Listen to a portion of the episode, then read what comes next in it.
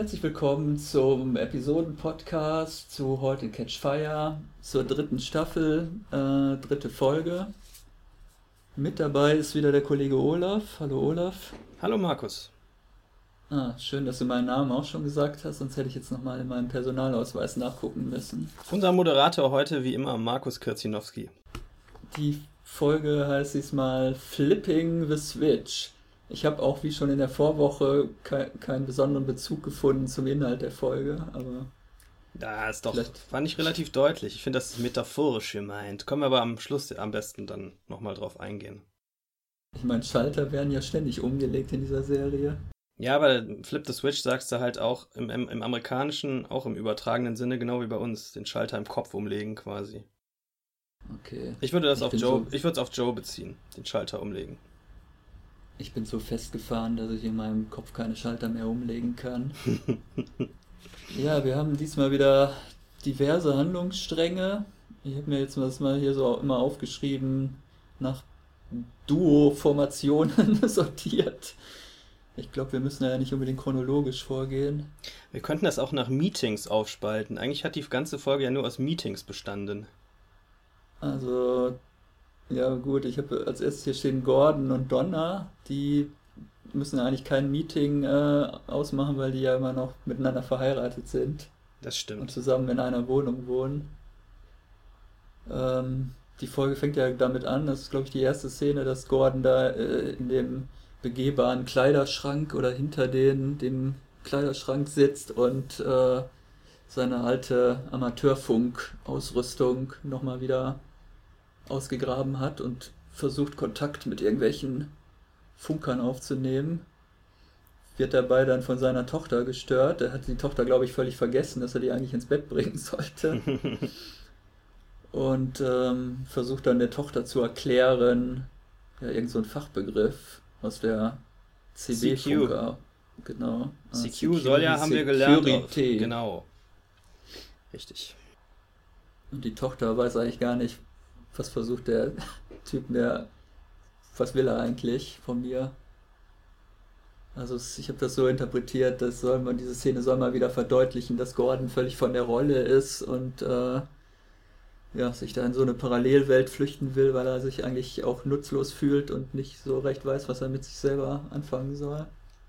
Völlig von der Rolle geht mir ein bisschen zu weit, aber den Rest sehe ich genauso. Also soll schon zeigen, dass er nicht weiß, was er mit seiner Zeit anfangen kann. Und äh, wie das oft so ist, flüchtet man sich dann in irgendwelche nostalgischen äh, Aktivitäten. Ja, ich habe auch den C64 jetzt nochmal aus dem Keller hochgeholt, nochmal aufgebaut hier. Da dachte ich irgendwie so die glückliche Zeit, wo man noch irgendwie nichts anderes zu tun hatte als den ganzen Tag. Äh, was habe ich denn damals eigentlich gespielt? Pac-Man hatte ich, glaube ich, gar nicht. Monkey Island. Tetris, ne, Monkey Island, das war doch viel später. Ich habe Monkey Island auf dem 64 gehabt, den was? ersten Teil. Da gab es okay. so, eine, so eine tolle, ähm, irgendwie gab es so 20 Disketten erstmal und dann hatte man auch so eine Scheibe, um, den, um da reinzukommen, weil das so sicherheitsgeschützt war. So eine Scheibe, an der man drehen musste und dann wurden zwei Symbole zueinander gefügt und die musste man dann in Reihenfolge anklicken in dem Spiel, sonst kam man nicht rein. Mhm. Das war auch so ein Security-Mechanismus. Genau. Na, jedenfalls, ähm, also Donner lädt ihn dann ein, er soll doch mal zu diesem Führungsmeeting kommen von Mutiny. Oder äh, lädt ihn vielleicht auch regelmäßig dazu ein und er sagt dann irgendwie, ich weiß gar nicht, warum ich da immer hingehen soll, weil ihr hört ja sowieso nicht darauf, was ich zu sagen habe. Zunächst fragt er aber auch, und die Frage hat sich natürlich dem Zuschauer auch gestellt, lädst du mich nur ein, weil er mich da wirklich haben wollt und meinen Input braucht oder weil du glaubst, ich kriege hier zu Hause, ja, mir fällt die Decke auf den Kopf und ich habe nichts zu tun. Und ich kann nicht, äh, wie meint er, ich bin niemand, der neu anfangen kann oder so ähnlich alleine. Und sie sagt, nein, nein, natürlich wollen wir deinen Input, oder ich persönlich auch. Deine ja. Meinung ist mir ganz wichtig. Genau. Und das führt dann aber eigentlich dazu in dem Meeting, dass dann praktisch der Ehestreit zwischen den beiden in, innerhalb dieses Führungsmeetings äh, ausbricht. Ich weiß nicht mehr genau warum. Ich glaube, weil Gordon irgendeinen Vorschlag macht, der dann gleich brüsk abgewiesen wird. Äh, ja, genau. Also er macht zwar ein, zwei Vorschläge, die die beiden aber jetzt nicht so sinnvoll finden. Und dann sagt sie halt sowas wie, das haben wir besprochen, als du anderweitig beschäftigt warst. Und das versteht er sofort so, als würde sie eine Anspielung auf die Affäre machen. Als wäre er anderweitig mit der Affäre beschäftigt gewesen. Ja, und daran. Und sagt dann irgendwie, I, I only fucked her once oder sowas. Ja, genau. Was jetzt in so einer Business-Situation nicht so besonders angemessen war. Und die anderen Teilnehmer, Boss und Cameron, reagieren auch ziemlich, äh, oh Gott, wie kommen wir jetzt hier, können wir uns irgendwie unsichtbar machen, oder? Ich fand das, sah, ich sah das, ich fand das war eher so, ach, interessant, erzähl mal mehr. So wirkte das auf mich. Von Seiten. Von Seiten ja. Cameron und Boss. Ich finde ja nicht, dass die da irgendwie seriöse Business-Meetings abhalten oder so. Die tun ja nur so. Okay. Ja, die sind Wirkt schon auf mich jedenfalls so. close miteinander. Ja, also, die sind voll tight, Mann. Nachdem Cameron jetzt da auch eh schon bei den Clarks im Kinderzimmer wohnt und so, sind so eigentlich die letzten äh, Barrieren sind eigentlich gefallen. Es ist eigentlich so, als wenn man irgendwie eine, einen unliebsamen Verwandtschaftsbesuch da über Wochen und Monate hätte, mhm. die irgendwie die Tante nicht mehr los wird oder so. Ja, darüber gibt es ja dann auch noch einen Streit. So beschwert Gordon sich halt, er könnte ja nicht mal mehr auf Toilette gehen, weil ohne dass Cameron das hören würde, weil die halt immer in der Wohnung rumhängt. Ja, Cameron, es ist so ein bisschen so, wir, wir sagen uns jetzt mal, was wir uns schon immer mal sagen wollten. Ja, das fand ich mal wieder. Ich, sag, ich weiß, ich sage das ständig, aber es kommt mir auch wieder ein wenig erzwungen vor in der Szene, das jetzt so vom Sound zu brechen, das Thema. Aber so funktioniert es im wahren Leben andererseits auch. Manchmal ist so ein Funke, der reicht dann und dann eskaliert die Situation ein bisschen. Äh, ich wollte gerade aber sagen, die Cameron fühlt sich mit der Situation ja aber auch nicht so wohl. Das wird ja dann später in dem Dialog deutlich, als sie zu ihm sagt, ich finde das jetzt auch nicht so super, neben euch zu wohnen und dir beim Scheißen zuzuhören, auf Deutsch gesagt. Ähm, die Frage ist halt, warum wohnt sie da immer noch? Ja, das weiß ich auch nicht so genau. Sie sagt dann, ja, das sollte nur eine vorübergehende Situation sein. Warum sie es dann nicht ist, weiß ich nicht, weil müsste jetzt doch eigentlich auch ein entsprechendes Einkommen haben, oder? Die Firma ist ja hm. soweit, läuft ja. Ja. Also wahrscheinlich auch nur wieder so ein Plot-Device, um noch ein paar Konflikte zwischen den Figuren zu provozieren. Möglich, ja. Äh, ja, war es das jetzt eigentlich schon mit Gordon? Ne, es gibt dann ja am Schluss nochmal ein Meeting, also die allerletzte Szene der, äh, der äh, Folge, wo er dann erstmal sich einen Moment zurückhält, weil er sich mit seiner Frau natürlich ausgesprochen hat in der Zwischenzeit und die sich wieder ein bisschen versöhnt haben. Ähm, aber er kann sich nicht lange zurückhalten und dann gibt es halt direkt wieder Streit und damit hört dann die, die, äh, die Folge. Nein, ich glaube, kommt noch eine Szene danach. Aber das ist diese, diese Situation hört dann damit auf.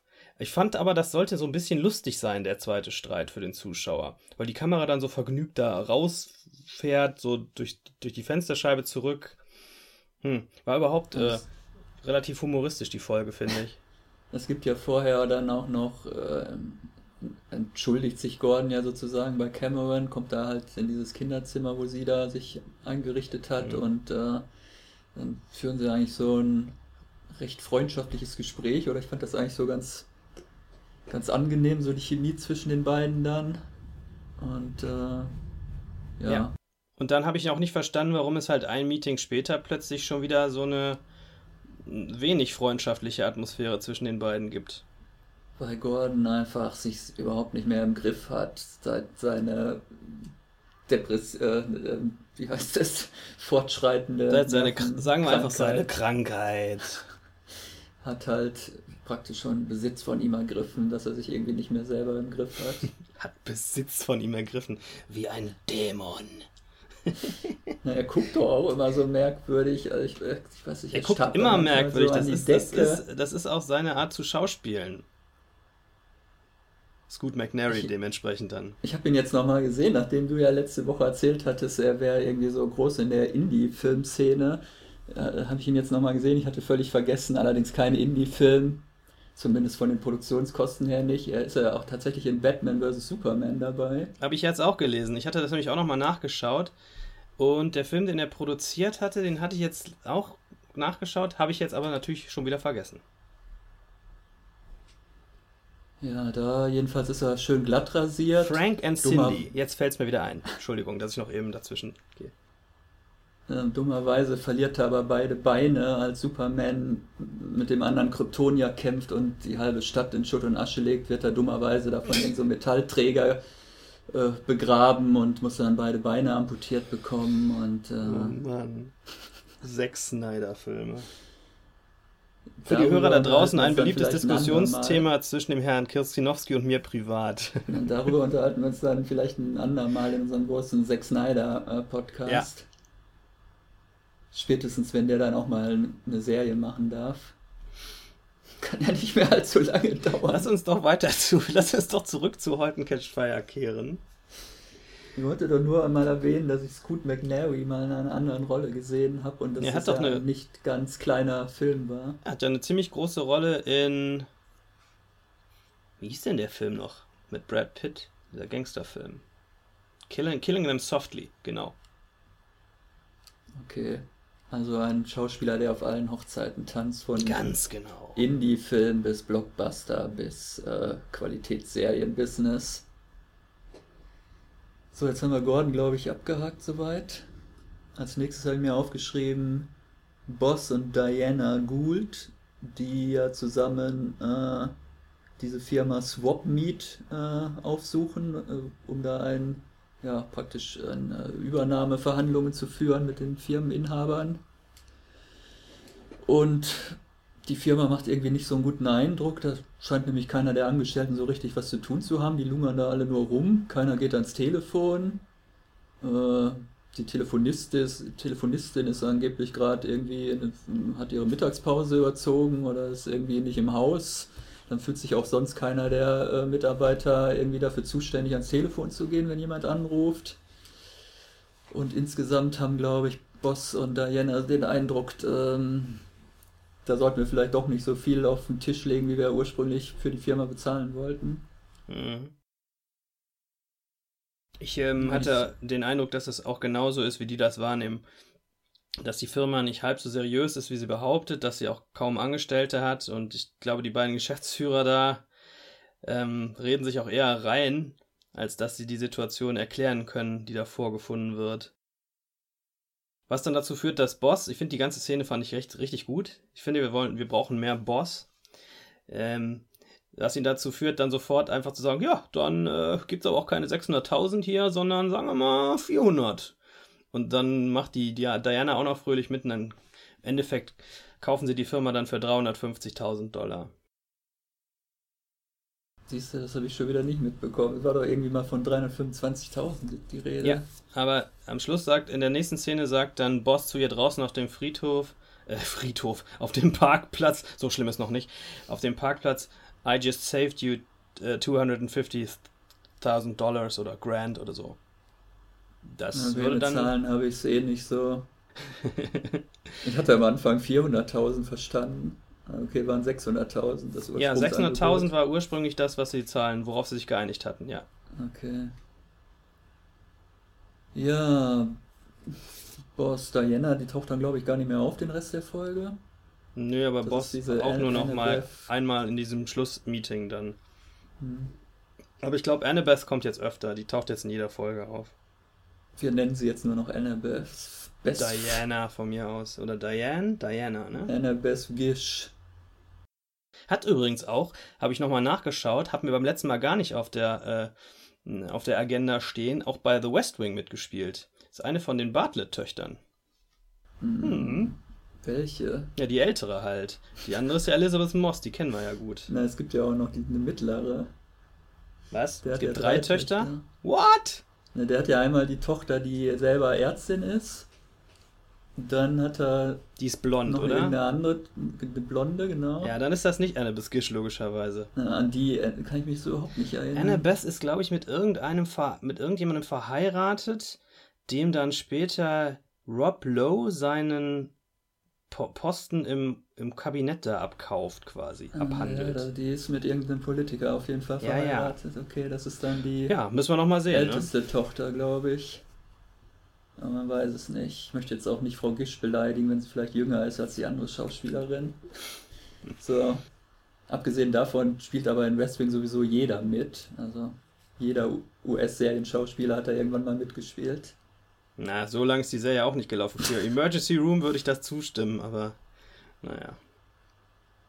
Dann habe ich als nächstes Joe und Ryan mir notiert. Äh, ich fürchte, diesen Ryan werden wir jetzt wohl auch ziemlich viel zu sehen bekommen. Habe ich doch letzte Woche schon gesagt. Weil der hat eigentlich jetzt in den drei Folgen schon mehr Screentime gehabt als diese komische Ehefrau von Joe in der ganzen zweiten Staffel. Mhm. Ja, der versucht sich irgendwie an Joe ranzuwanzen, äh, indem er völlig unpassend mit einer Weinflasche auf so einer hippen, das war glaube ich eine Halloween-Party. Ach, deswegen auch die Verkleidungen. Wie, na, ich okay. dachte, das wäre einfach so eine äh, völlig ausgeflippte Upper-Class-Party, wo man sich halt in irgendwelche wilden Fummel wirft, die man sich dann auf der Party wieder gegenseitig vom Leib reißt.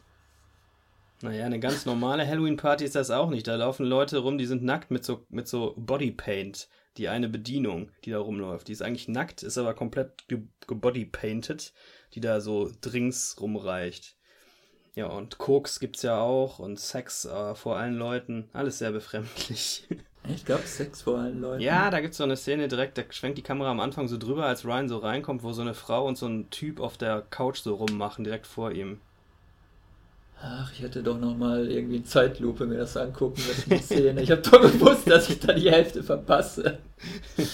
Wo ich doch Ice White Shut so liebe, den Film. Aber ich möchte äh, zum Thema zurück. Ich habe nicht den Eindruck, dass Joe sich da, äh, dass sich der Ryan, das muss man ihm wirklich äh, zugute halten oder das möchte ich, da möchte ich ihn verteidigen. Ich glaube, er wusste wirklich nicht, auf welche Art von Party er da eingeladen ist. Er sagt zu Joe dann auch, oh, ich dachte, das wäre hier im viel kleineren Rahmen und jetzt habe ich eine Flasche Wein dabei. Und so richtig wohl fühlt er sich ja da auch nicht. Der ist ja vollkommener Fremdkörper auf dieser Party und auch zwischen diesen ganzen Leuten. Aber läuft glaube, ein schöner Bowie-Song. Da hat er den, da hat er die ersten Zweifel, ob es richtig war, in diese Firma zu wechseln, glaube ich. Und auch die ersten Zweifel an Joe. Und dann stehen die ja noch schön vor so einem richtig schlechten Greenscreen draußen auf dem Balkon rum, wo ich mich immer frage, wenn man das nicht umsetzen kann technisch, warum macht man so eine Szene? Dann hätten die doch einfach in irgendeinem Raum bleiben können und fertig. Naja, soll wahrscheinlich symbolisieren, dass Joe total reich ist, weil er jetzt im 75. Stock von irgendeinem so Hochhaus da in San Francisco Downtown wohnt.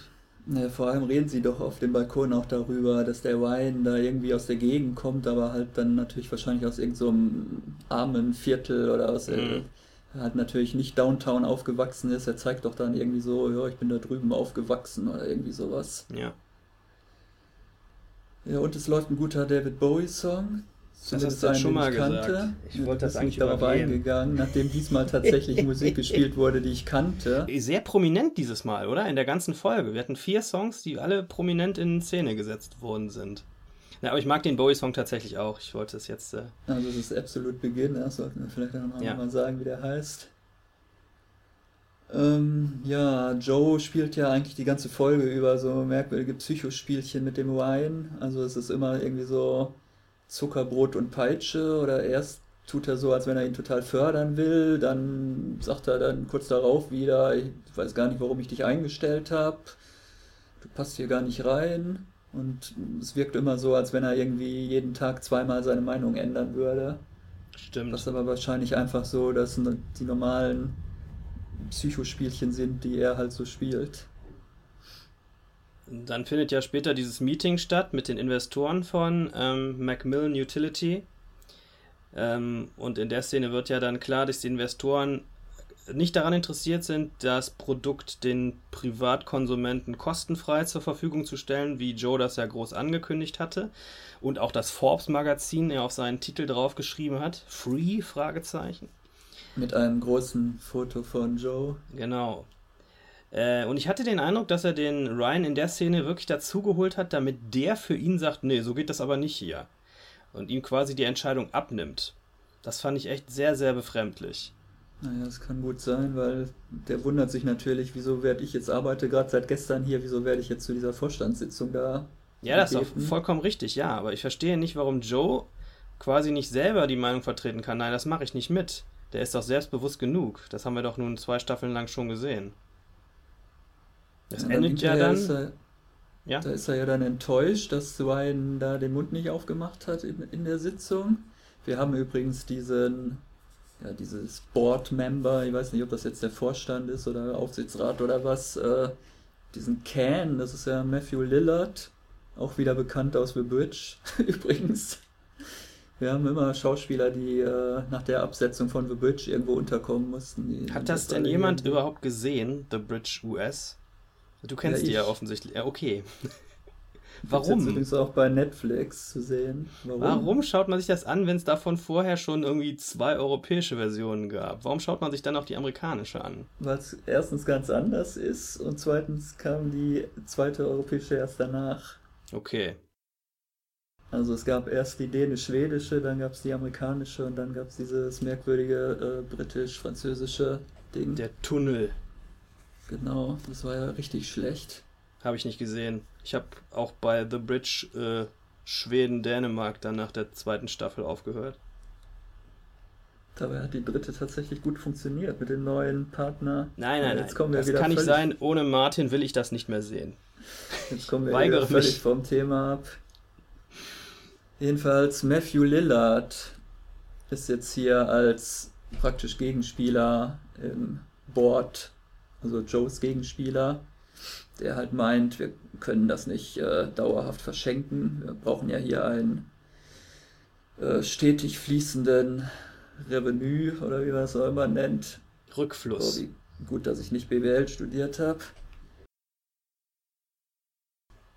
Ja, dann äh, sagt aber Ryan halt, später kommt er ja dann doch zu Joe und sagt, nee, er da, findet das nicht gut, dass jetzt das Produkt plötzlich doch was kosten soll, weil das wäre ja ein Verrat an dem Versprechen, das Joe da gegenüber der Öffentlichkeit abgegeben hat. Und der sieht das ja eigentlich genauso.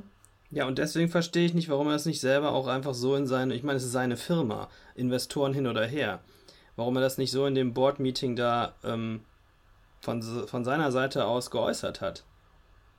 Hm. Er braucht den Ryan offensichtlich, um ihn darin zu bestärken, was zu machen, was er sowieso gemacht hätte. So kommt mir das vor. Ja, ich glaube, Joe will sich einfach nicht äh, in diese Strukturen fügen. Das ist ja jetzt anscheinend eine Aktiengesellschaft und dann kann er halt nicht mehr so schalten und walten, wie er will, weil er das halt alles da mit diesem Gremium abstimmen muss. Und er würde natürlich am liebsten als großer Egomane irgendwie alles selber entscheiden, ohne überhaupt irgendwen um Erlaubnis fragen zu müssen. Mir kommt gerade noch die Idee, vielleicht braucht er den Ryan auch so als so eine Art Sündenbock, falls das nicht funktioniert. Dann kann er später mit dem Finger auf den zeigen, den entlassen und sagen, ich hätte es ja anders gemacht, aber mein Mitarbeiter hier hat mich da quasi reingeredet. Jedenfalls macht er den Ryan so ein bisschen zur Sau. So, warum bist du denn nicht während des Meetings, äh, hast du denn nicht deine Stimme erhoben und den Einwand vorgebracht? Dann sagt er irgendwie so, pack your stuff oder so, was man dann eigentlich erst, erst so versteht, äh, er soll das Büro wieder räumen. Ist doch nicht für die Stelle geeignet. Und stattdessen sagt er dann aber irgendwie, ab morgen kommst du zu mir nach Hause und dann arbeiten wir im Geheimen an einer neuen Einnahmequelle für die, also das Ding geben wir trotzdem kostenlos raus und brauchen aber dann irgendwie eine neue Einkommensquelle, die wir dann irgendwie noch entwickeln müssen. Genau. Können wir jetzt schon mal spekulieren, was sie als nächstes erfinden? Vielleicht Google. ich habe mich das auch gefragt in der Szene. Ob der War-Song von Gary Newman ein Indikator ist? Vielleicht erfinden sie irgendein Waffensystem oder so. Nein, wahrscheinlich nicht. Das ist zu kriegerisch für die Serie, das passt nicht. Genau, sie erfinden nämlich noch Skynet. die Geschichte muss nochmal umgeschrieben werden. Hm. Wir sehen dann später noch, dass Joe jetzt angefangen hat, sich selber Basic beizubringen. Äh, er sitzt da in der Uni-Bibliothek mit einem schönen Lehrbuch und äh, verlässt dann mit, äh, damit er nicht erkannt wird, weil er einfach zu viel Ähnlichkeit mit Steve Jobs hat, mit einer tief ins Gesicht gezogenen Schirmmütze verlässt er dann äh, die Uni-Bibliothek abends und äh, sieht dann, dass Cameron da im Nachbarraum auch gerade einen Kurs gegeben hat. Die gibt nämlich jetzt auch noch Programmierkurse nebenbei. Habe ich anders verstanden. Er wollte zu dem Kurs, den, wo Cameron Gastdozentin war, das ist so ein Basic-Kurs. Ist ja City College, ist quasi die Volkshochschule. Aber dann sieht er, dass sie jetzt heute dran ist, offensichtlich damit irgendeinen Vortrag zu halten, dann geht er da nicht rein. Okay. Meine Interpretation. Es ist äh, offen. Ja, er, er, trifft sie ja dann oder sie beide stoßen ja, aufeinander ja. und dann sagt er irgendwie, ich bin nur als Schüler hier oder als Student. Genau. Weil er nämlich müde geworden ist, sich von allen Leuten immer nur sagen zu lassen, er ist ja nur ein Verkäufer, der keine Ahnung vom Programmieren hat. Vielleicht hat er auch einfach nur zu viel Zeit, also ich weiß es ehrlich gesagt nicht. Tja, das ist eine interessante Frage. Ja, und ich glaube, er wollte eigentlich so ein bisschen die Absolution von ihr haben, habe ich so den Eindruck. Ich, äh, sie reden ja dann noch ein bisschen über sein, ähm, sein Antivirus-Programm da und dann geht sie so weg und sagt ihm, und er sagt, ja, ich bringe das ja jetzt bald raus und sie sagt nur noch so ironisch, ja, ja, kostenlos. So als würde sie das auch gar nicht glauben, dass es überhaupt kostenlos auf den Markt gehen würde, als wäre es von vornherein schon gelogen gewesen. Und da habe ich den Eindruck, dass ihm das zu denken gegeben hat. Da schaut er wieder so nachdenklich. Also beim, beim Joe da ist halt ähm, Außenbild und Eigenwahrnehmung sehr, ähm, sehr in der Diskrepanz.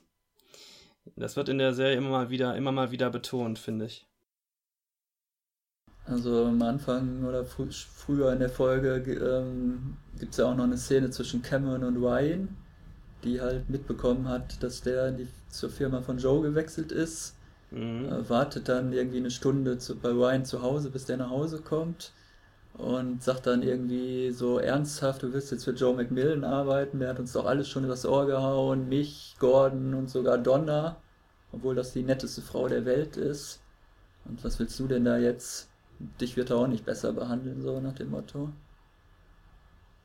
Ja, und eigentlich wollte sie ihn ja auch zurück zur Mutiny holen, weil die ja die Stelle da neu besetzen müssen, äh, die er hinterlassen hat, die Lücke. Und am besten. Hätte sie sich vielleicht auch mal vorher überlegen sollen. Das ist vollkommen richtig. Aber ich glaube, aus dem Grund bieten sie ihm ja in der ersten Folge schon eine Gehaltserhöhung an, weil sie ja da schon Angst haben, dass er geht. Und das, weil seine Position ja wichtig ist, seine Kodiererstelle.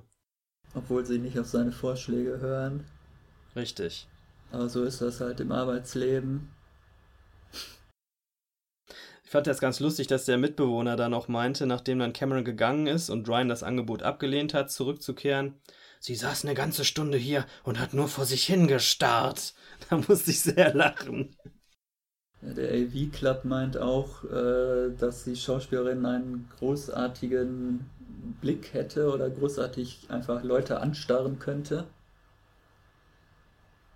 Vielleicht stand das in ihrem äh, Casting, in ihren Casting-Unterlagen, wie man das nennt. Muss gut starren Mappe. können. Oder ich kann gut starren, genau. Genau. Ich bin unübertroffen im Leute anstarren. Hat den Starrwettbewerb 2012 bis 2014 dreifach hintereinander gewonnen. Möglich, ja. Ja, das ist jetzt alles, was, glaube ich, in der Folge passiert ist. Habe ich irgendwas Wesentliches vergessen? Hm, na, also, naja, nicht wirklich. Also die, die Familienprobleme bei den, bei den Clarks zu Hause würde ich vielleicht noch ein bisschen ausführen wollen, weil Gordon ja dann, da dann mit seinem Funkgerät tatsächlich Kontakt zu einer noch nicht näher bekannten Person herstellt und der dann von seinen Eheproblemen erzählt. Das kann er offensichtlich nicht mit seiner Frau klären, sondern muss das extern mit Leuten, die er nicht kennt, klären. So wie wir das heute im Internet machen, finde ich eigentlich ganz passend, den Vergleich. So wie wir das jetzt gerade machen. Genau. Wir kennen uns ja eigentlich gar nicht. Wir quatschen ja einfach nur in den Äther und hinterher stellt das irgendeiner online. Und bitten immer unsere Hörer, uns doch mit Feedback zu helfen. Ganz genau. Ja, das ist unsere Therapie, aus. richtig. Das ist, äh, weil ich eigentlich die Folge immer überhaupt gar nicht verstehe. Deswegen spreche ich dann hier mit dir eine halbe Stunde drüber und frage die Hörer dann um Rat, wie ich denn diese Folge jetzt eigentlich interpretieren soll. Ja, zum Abschluss können wir vielleicht noch sagen, falls jemand da draußen ist, der die Serie gerne sehen möchte und noch nicht weiß wie, äh, sie ist jetzt auch die dritte Staffel bei Amazon Prime zu sehen. Jede Woche donnerstags eine neue Folge abrufbar. Das ist ja praktisch. In der Tat, da sogar mit englischen Untertiteln Leute, ja, fand ich sehr hilfreich. Da können die Leute ja tatsächlich in Deutschland die Folge gucken, bevor sie sich dann unseren Podcast anhören. Absolut verrückt, diese Faszinierend, Technik. wie das alles so funktioniert. Wie fandest du die Folge die, denn? Vielleicht können wir das ich noch. Ich wollte eigentlich noch die beiden anderen Songs erwähnen. Ja. Die, die ich, äh, also ich kannte den Titel nicht von dem einen Song. Das ist wohl Boy in the Bubble. Korrekt. Paul Simon. Von dem tollen das, Album Graceland, das alle Leute kaufen müssen, die es noch nicht haben. Ach, dieses einzige bekannte Soloalbum von Paul Simon. Das danach ist auch super, The Rhythm of the Saints. Das haben wir jedenfalls in dieser Szene, wo Joe da vom Computer sitzt mit seinem Basic-Lehrbuch. Und, Und dann klingelt. haben wir in der Schlussszene haben wir die Talking Heads. Wenig subtil mit Burning Down the Ja, House. das fand ich auch ein bisschen dick. was auch was ich- ungefähr auf jede zweite Folge passen würde, dieser Titel. Was ich trotzdem schön finde, ist, dass sie weiterhin, das sind zwar jetzt bekanntere Pop-Songs gewesen, bis auf den War-Song, den kannte ich nicht von Gary Newman. Äh, Was ich trotzdem gut finde, ist, dass sie so ein bisschen abseitigere, bekannte Pop-Songs nehmen und nicht das übliche 0815 80er Jahre Zeug. Wenn der Punkrock-Aspekt ist weg, das hatten wir ja letzte Woche auch schon diskutiert, aber wenn sie weiterhin so was Sachen wie Pork Talking Heads ein, einbauen oder Bowie, das ist natürlich immer noch irgendwie qualitativ viel hochwertiger als viele andere Dinge, die in den 80er Jahren, vor allem da 1986, 87, die Charts dominiert haben. Also was würdest du befürchten, was man Tina Turner oder so. Simply the Best, Gottes Stock Willen. Aitken Waterman Titel spielen Oder Walking on Sunshine oder so, so oder Never, totgenudeltes never Zeug. Gonna Give You Up. Also, so ein Rick Astley-Song wäre eigentlich ganz lustig zwischendurch, finde ich.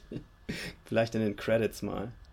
Ich erwarte ja eigentlich eher so elektronische Musik. Wo sind denn Kraftwerk? Wo sind denn Yellow. Äh, 1986 Can. wäre Yellow gut. Die sind nämlich gerade erfolgreich da.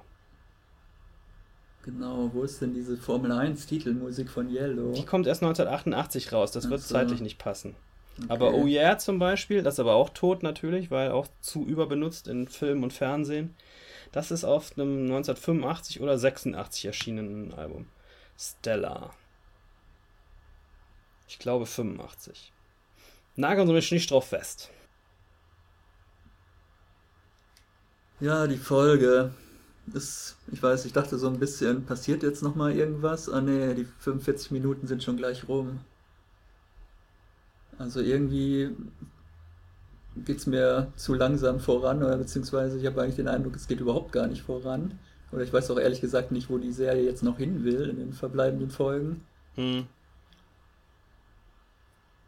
Also es Also- ist eigentlich alles ganz nett anzusehen. Ich mag alle Figuren, ich mag äh, alle Schauspieler vor allem. Das ist halt so dieses Gefühl, ah, schön, dass man die mal wieder alle gesehen hat zusammen. Aber ich habe jetzt irgendwie nicht den Eindruck, dass die Handlung jetzt so besonders packend ist oder dass die Konflikte jetzt so besonders mitreißend sind, dass man jetzt ganz gespannt ist, wie es wohl nächste Woche weitergehen mag. Das geht mir soweit ähnlich. Ich habe auch ein bisschen den Eindruck, dass wir jetzt so ein bisschen so eine Procedural-Serie sehen. Jede Woche wird irgendein Problem im Büro quasi gelöst. Und dann geht es auch weiter in der nächsten Woche. Äh, was mir aber gut gefallen hat, ist, dass es, äh, ich glaube, das ist auch vernünftig. Die Serie hat ja so doch durchaus was von ihrer Dunkelheit der ersten Folge und äh, der ersten Staffel und der zweiten. Bei der zweiten ist schon nicht mehr so dunkel eingebüßt. Ist jetzt ein bisschen humoristischer gewesen, die Folge. Das fand ich eigentlich ganz passend. Vielleicht sollte man das beibehalten. Generell fand ich die, bei, die Folge unterhaltsamer als die ersten beiden, muss ich schon sagen. Mehr Boss, ich sage. Mehr Boss. Boss-Szenen sind immer gut. Dieser Toby Huss ist einfach ein guter Schauspieler. Ja, sehr guter Schauspieler finde ich auch, wenn er nur nicht so nuscheln würde. Naja, dafür da hast du- hast du den Vorteil, wenn du es bei Prime schaust, kannst du Untertitel anmachen. Ansonsten finde ich es immer noch ganz gut verständlich, weil ich, ich tue mich aber mit Texanisch auch nicht so schwer wie mit anderen amerikanischen Mundarten, muss ich sagen. Das ist für mich irgendwie leichter. Ich habe noch nie in Texas gelebt. So, das war jetzt das Schlusswort. Dann äh, bis nächste Woche.